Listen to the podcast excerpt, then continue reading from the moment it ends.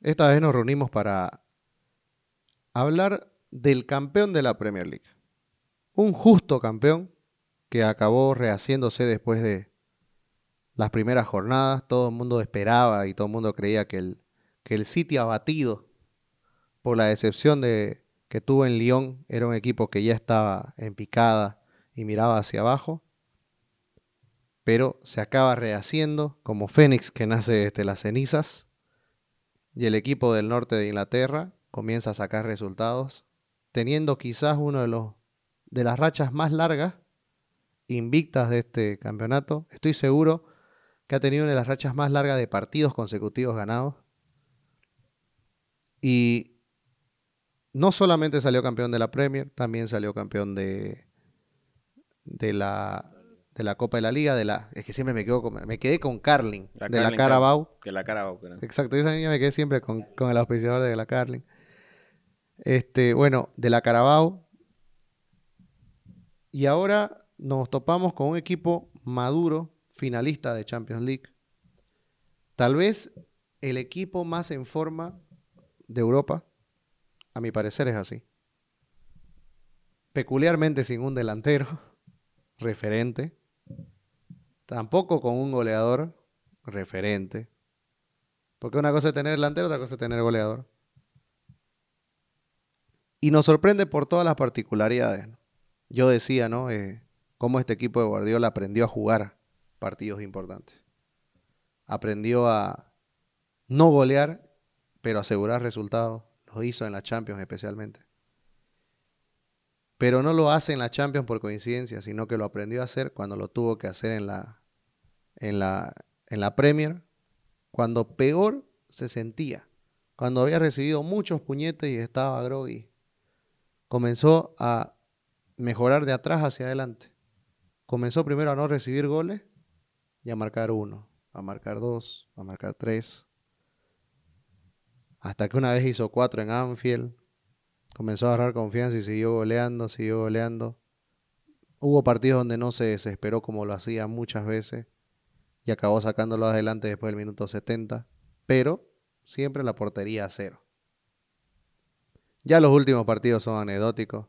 La verdad que te da tres goles el Newcastle.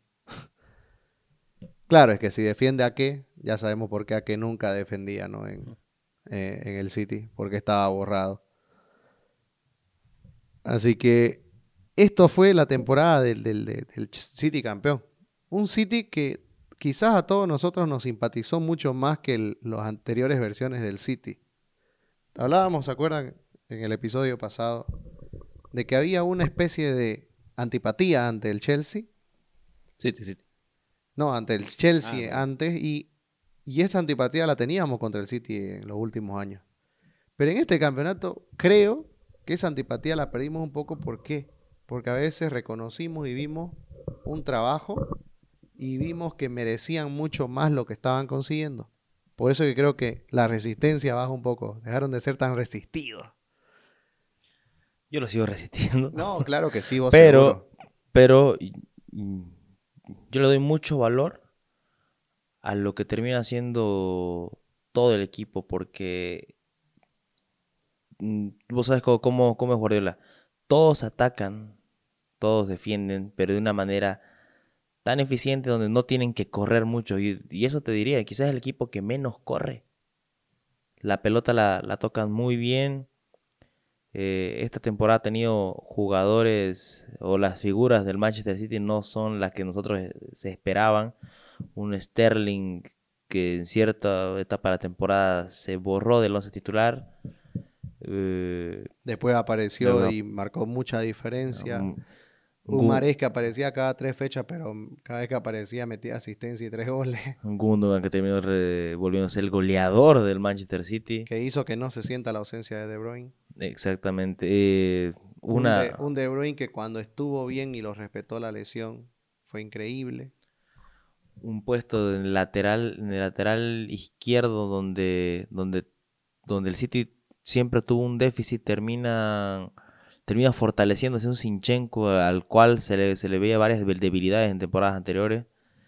Yo creo que su, plan, su plantel titular del City ha sido fortalecido por todo, por todo lo que le compraron para, para tras bambalina. No, y, no solamente fortalecido por eso. Para mí hubo un gran trabajo. Claramente no solo es Pedro Guardiola, sino Pedro Guardiola y todo su equipo técnico tuvieron mucho que ver para recuperar este equipo. Porque este equipo, yo lo digo, hasta la fecha 6, 7, 8, se veía tambaleante. Es más, no aparecía ni siquiera en el top 4. Sí, claro que no aparecía porque debía muchas fechas. También, hay que, hacerlo, ¿no? No aparecía. Sí tuvo una serie de resultados, una goleada sorpresiva contra el Leicester, que fue jornada fecha 2. ¿no? Pierde 5-2 de local. Y luego tiene un empate, ¿no? Con, con el Leeds, de loco muy que la segunda vuelta pierde contra el Leeds, ¿no? Sí, pero y ese empate que le hace que le hace Bielsa muy recordado. Exacto. ¿Cuántos equipos pueden decir que le sacaron cuatro puntos al City? Sí, muy, poco. nadie prácticamente. Entonces, eh, la verdad es una temporada que empezó de menos a más, pero como vos decías claramente, de fortaleciendo esa defensa con un fichaje estrella que entró y cambió las cosas y le quitó la titularidad al que probablemente era uno de los mejores centrales del mundo, como vos decías, que era Laporte. Sí.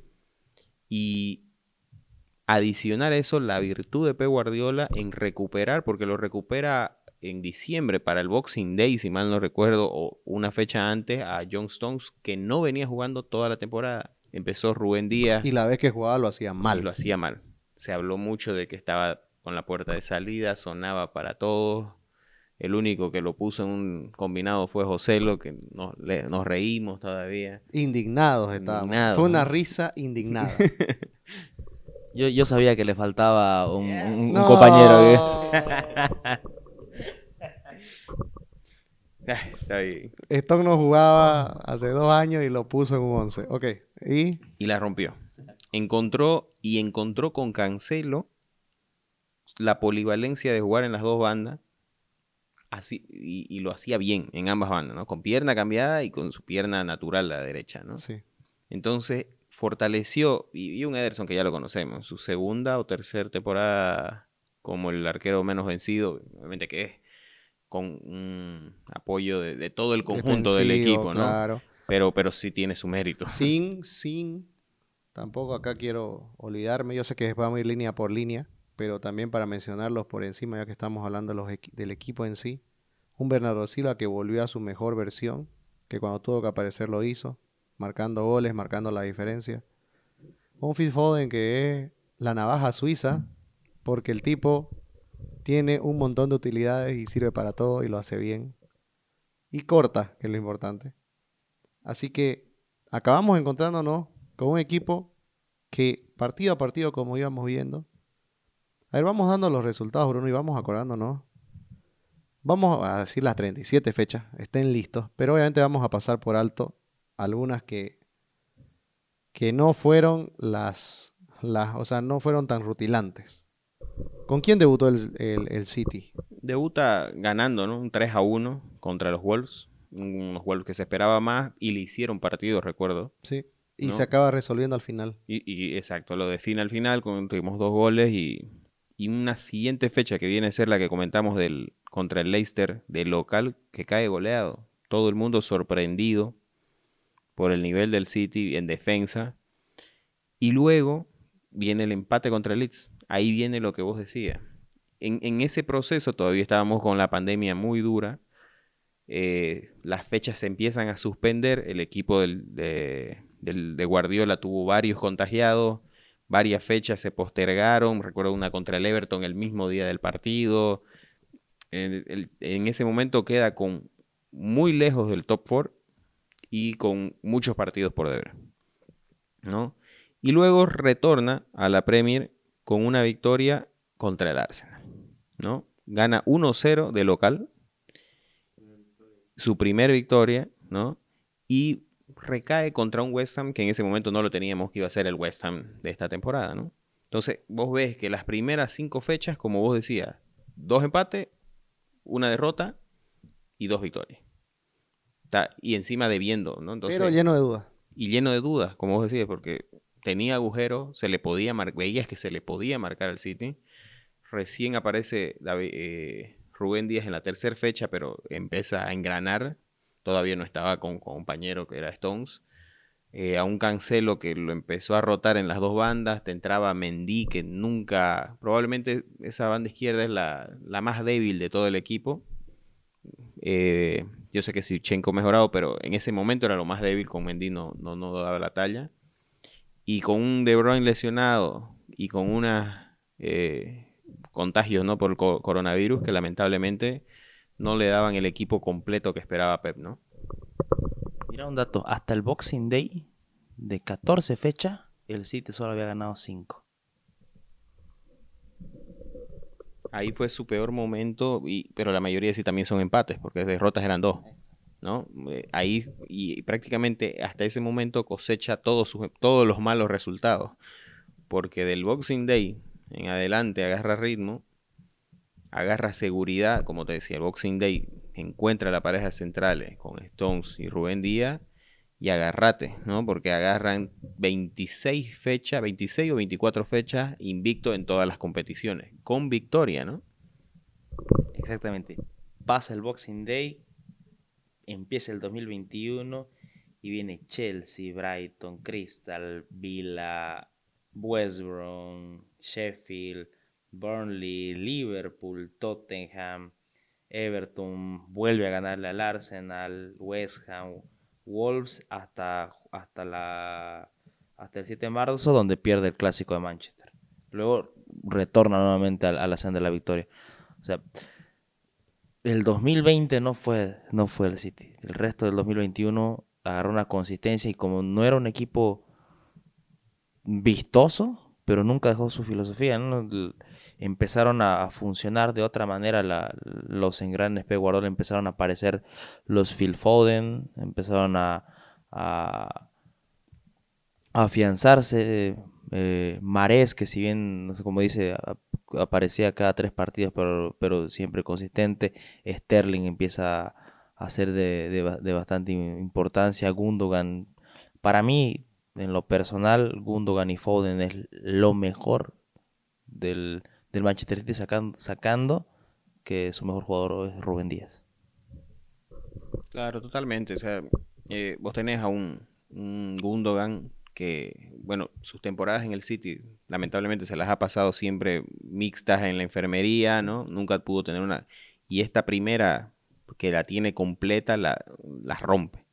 La rompe y asume una responsabilidad de, tener un De Bruyne lesionado, como vos decías, que entre Gundogan y la reaparición de Bernardo Silva, digo reaparición porque su primera temporada fue espectacular, la segunda tuvo un bajón y esta vuelve a aparecer con nivel y, en muchos trayectos de la temporada eh, por la banda, por el centro, dando muchas variantes, tiene muy buen pie Bernardo, la descosió. Entonces el City en el Boxing Day encuentra la pareja de centrales y se acabó la temporada creo para todos. Y hay un resultado, vos hablaba, estábamos charlando de resultados importantes, que es la cuando pierde con Mourinho de local, ¿no? Con el Tottenham. Eh, un Tottenham que en ese momento estaba mejor, Mourinho plante- parqueaba el bus y nada. Hoybier era, era la fusión de Kanté y Fabiño. Exacto. Entonces, ese era otro momento, pero bueno, ahí me parece que Pep agarra y dice hay que eh, mover las cosas en este equipo y las movió, hizo los cambios, los ajustes necesarios.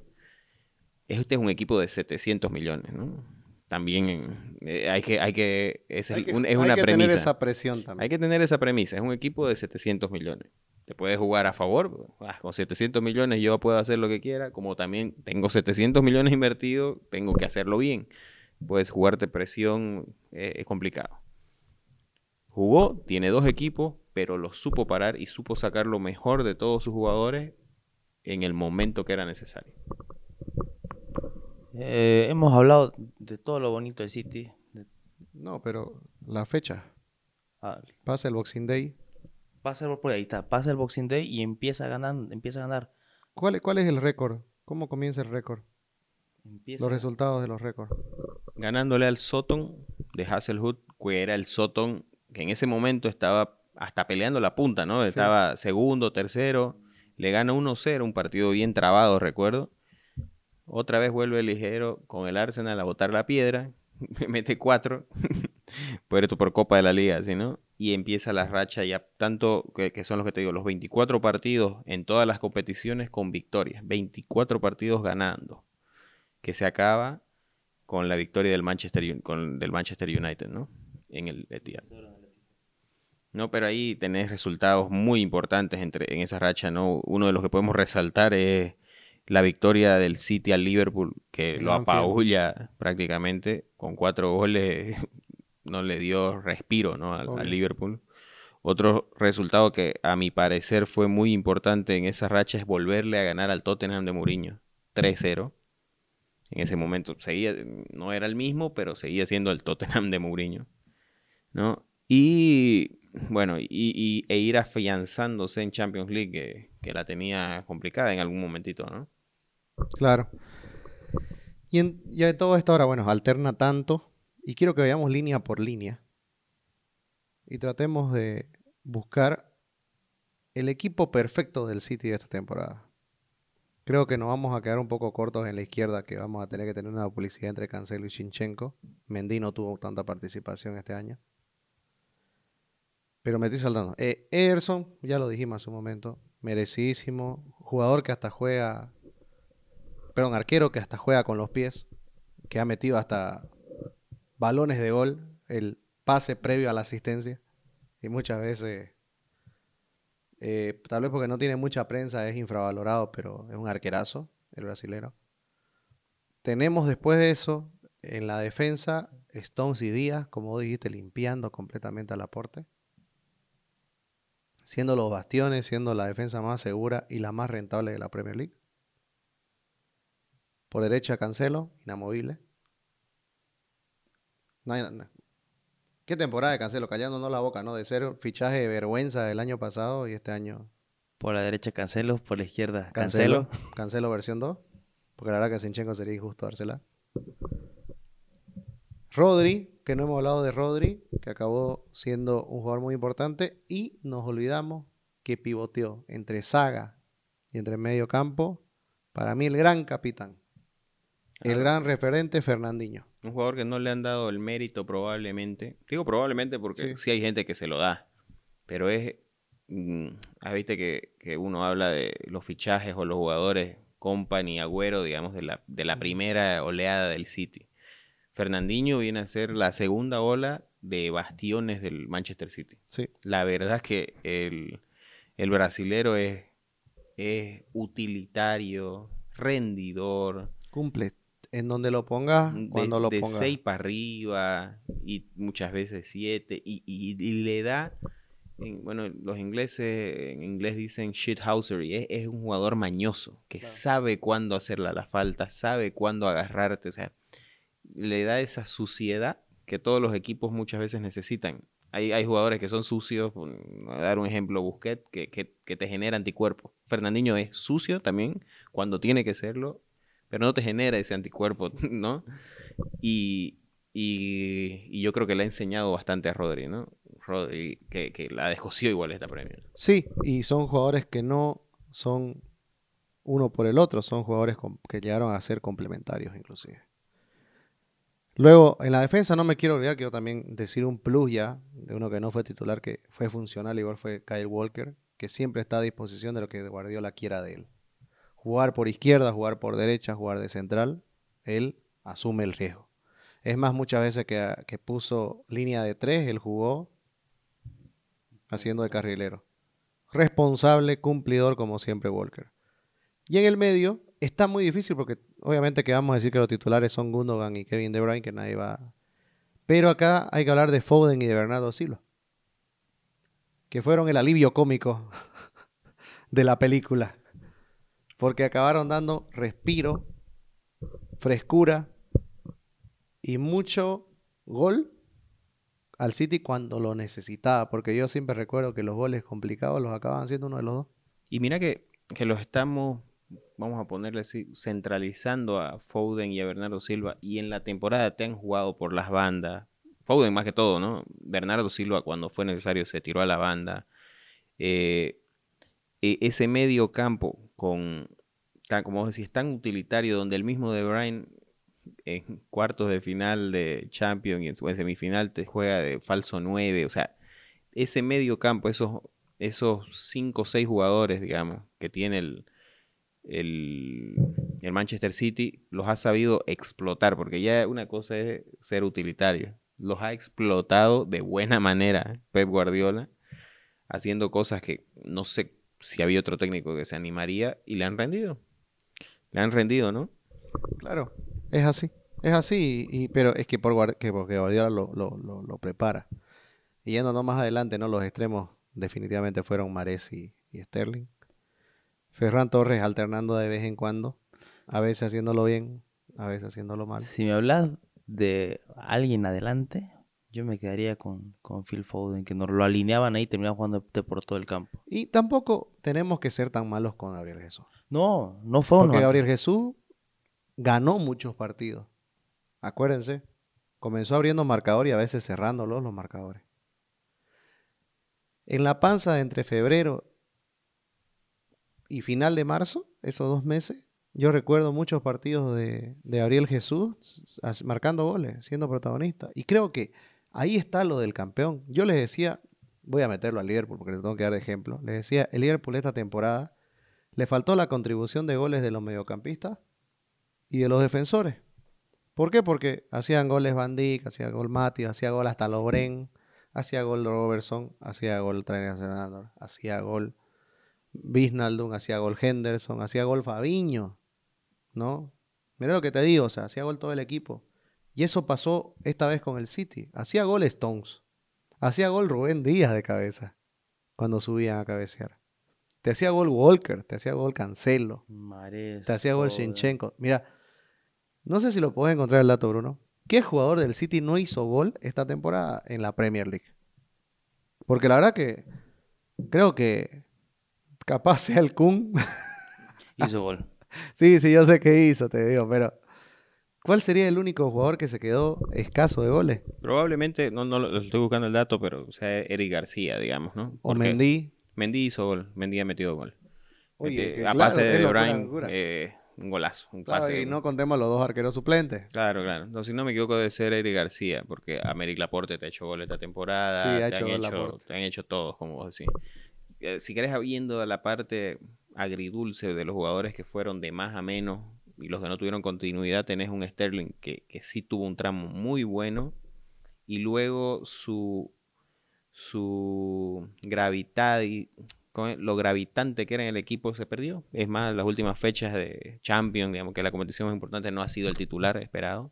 Era Foden. Era Foden, se la sacó la titularidad. Entonces fue de más a menos, pero no quiere decir que sea menos importante para esta temporada del Manchester City. Claro, es así. Y los otros que te, podemos nombrar son Eric García, que bueno, al parecer Guardiola le cerró, le hizo tres cruces debido a tantos rumores de, de que iba a salir y Nathan aquí que, viene a ser el fichaje, el peor fichaje. No, y Nathan aquí que nos viene sorprendiendo lo malo que es. O sea, como en la élite, como jugando en un equipo grande, se equivoca tanto. Claro, también es... Vos, ustedes van a decir que no sean molestosos, ¿cómo van a hablar eso de aquel, que aquel no venía jugando tanto tiempo, tan falto de fútbol? Pero no nos olvidemos que a se le dio la chance al comienzo del campeonato y nos rindió. Por eso es que lo acaban sentando. Por liga, Sichenko, Fernandinho son los jugadores que no han hecho gol del City. Casi nadie. Y Eric García, como te decía. Que, que no marquen tres. De tu plantilla. Y yo recuerdo que en el Liverpool también decían que era el único equipo del año pasado que era que casi todos habían marcado también. O sea, eso es lo impresionante y creo que eso es la fortaleza del City, el equipo los equipos, los equipos sacan campeonatos. Y en, una liga tan complicada con la Premier, como la Premier League, tenés que tener, aparte de un equipo, dos equipos. Claro, hasta que hizo. No, y aquí... hasta dos equipos, ¿me entendés? Porque si no, no te alcanza. Mira el United dónde queda, a qué, a qué, a qué tramo queda. El United es un equipo que su once inicial es muy completo, tal vez sólido, solvente, y queda lejos del City pero es porque en esta liga tan exigente no podés tener relajos, no podés tener eh, un mal partido. Tenés que tener siempre, como decís vos, de 6 para arriba. Si no, te hacen 9, te hacen 8. No, y aquí mira que, que el, el United ha sido consistente relativamente, ¿no? Obviamente se po- podemos esperar más, pero ha sido un, un buen rival, digamos, de, de campeonato. Consistente. Ha habido quizás otros mejores, ¿no? Pero el City es un equipo que en este nivel doblega cualquiera, cualquier liga se la va a llevar por delante.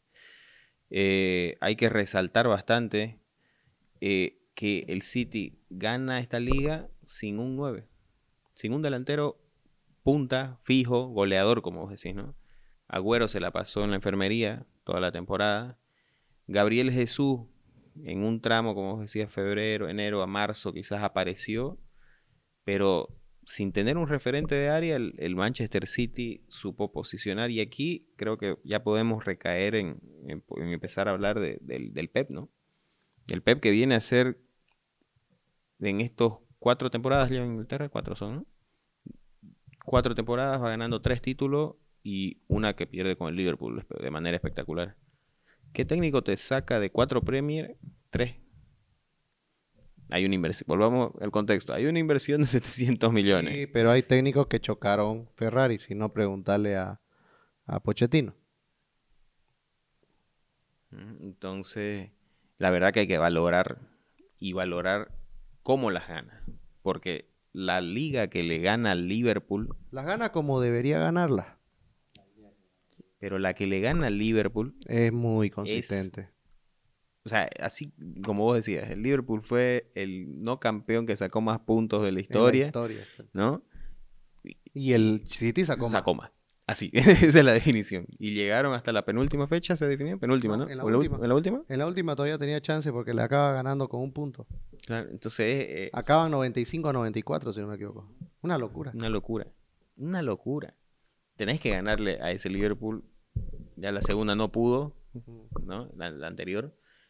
Pero realmente valorable. Eh, En Inglaterra se habla bastante de que probablemente sea el mejor técnico que ha jugado la Premier League. Yo sé que tenés una figura como Sir Alex Ferguson, que te jugó 800 partidos, el Pep va a 190 partidos pero tiene un ratio de mayores victorias, de mayores goles por partido, de menores goles concedidos. Eh, o sea, la, la estadística es cruda, es dura, tendrá que ganar tres títulos más para alcanzarlo a Ferguson, pero, pero te marca un camino de que es probablemente o puede llegar a ser el mejor técnico de la historia de la Premier League.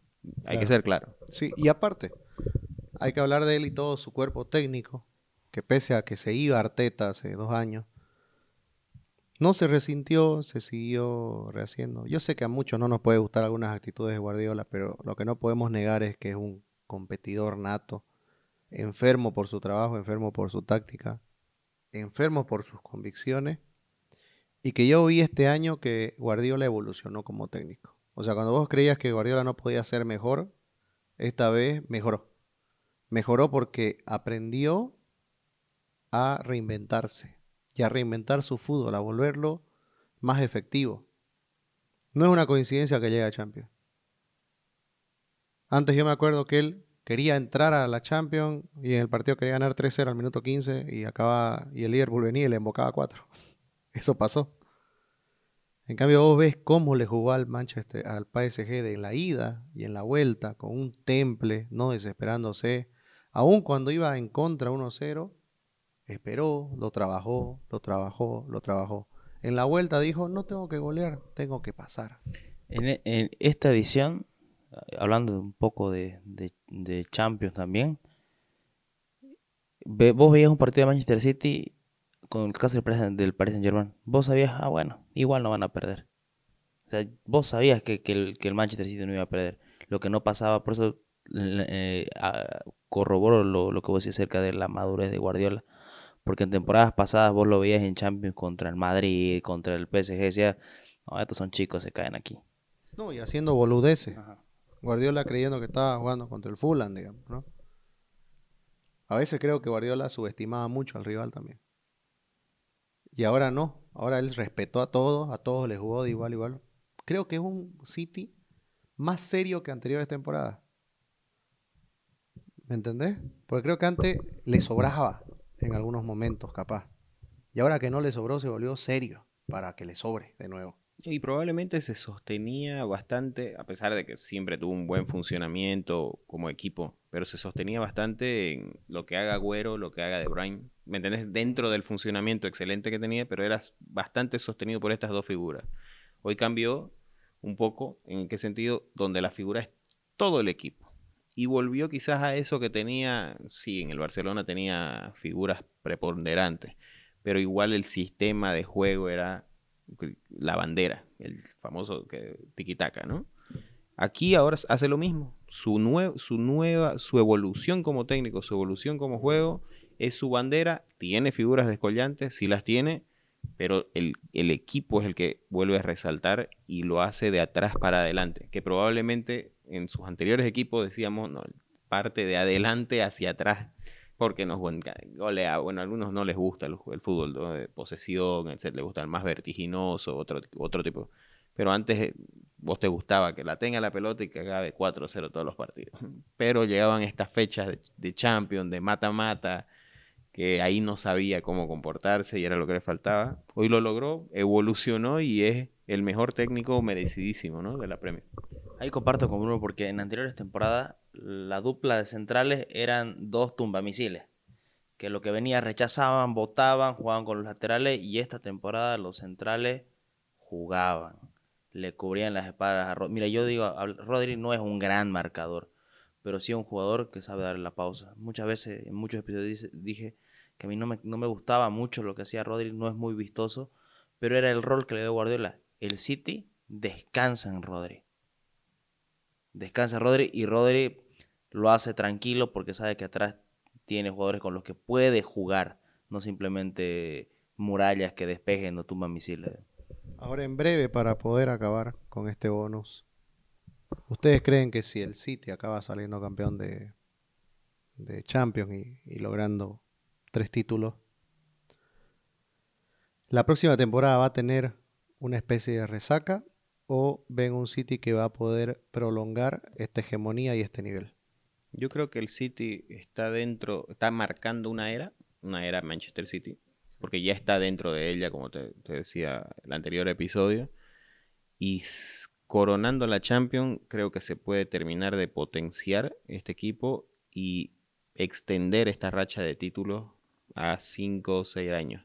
No lo veo al Pep yéndose del Manchester City. Creo que encontró su lugar, está contento, está contento en la ciudad, le dan lo que quiere, le dan, le tienen paciencia, creo que está, encontró su lugar en el mundo y, que se agarre el resto del equipo de Premier, porque la verdad que, con el Pep y, con el, ya están en algo grande y van a seguir. A a ver, por favor. Yo, Decime algo contrario. Eh, yo, yo, con eso no, no veo un sitio apabullante la siguiente temporada. No, no veo a un, a un monstruo en, convertido en Saiyajin.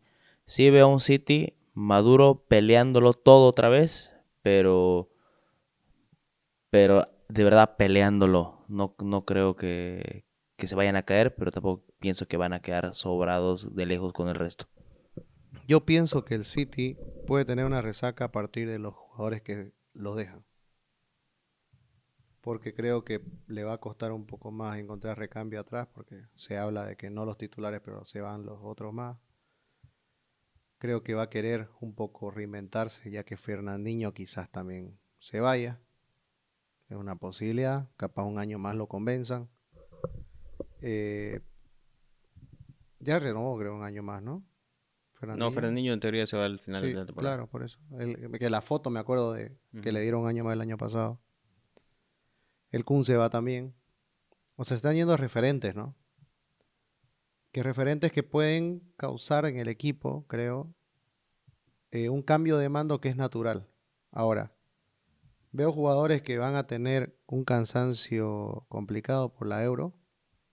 Me refiero a los portugueses, a Cancelo, a Rubén Díaz Gundogan, o sea, vas a tener muchos jugadores que van a tener, van a pasar a segunda ronda, van a tener que jugar partidos Pero no veo a un Pep que no pueda recuperar eso.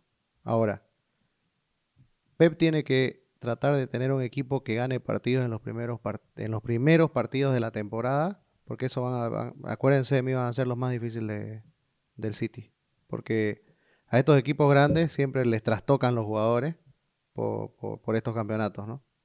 Una consulta para, para, para que me la respondan rápido. Vos ves, los estilos de juego son muy distintos, ¿no? Pero estoy seguro que vos, no, no te digo que no veías zona de mejora el año pasado con tu Liverpool. Claro. O sea, vos decías, llegué a la meca del fútbol y al mejor rendimiento que he visto probablemente.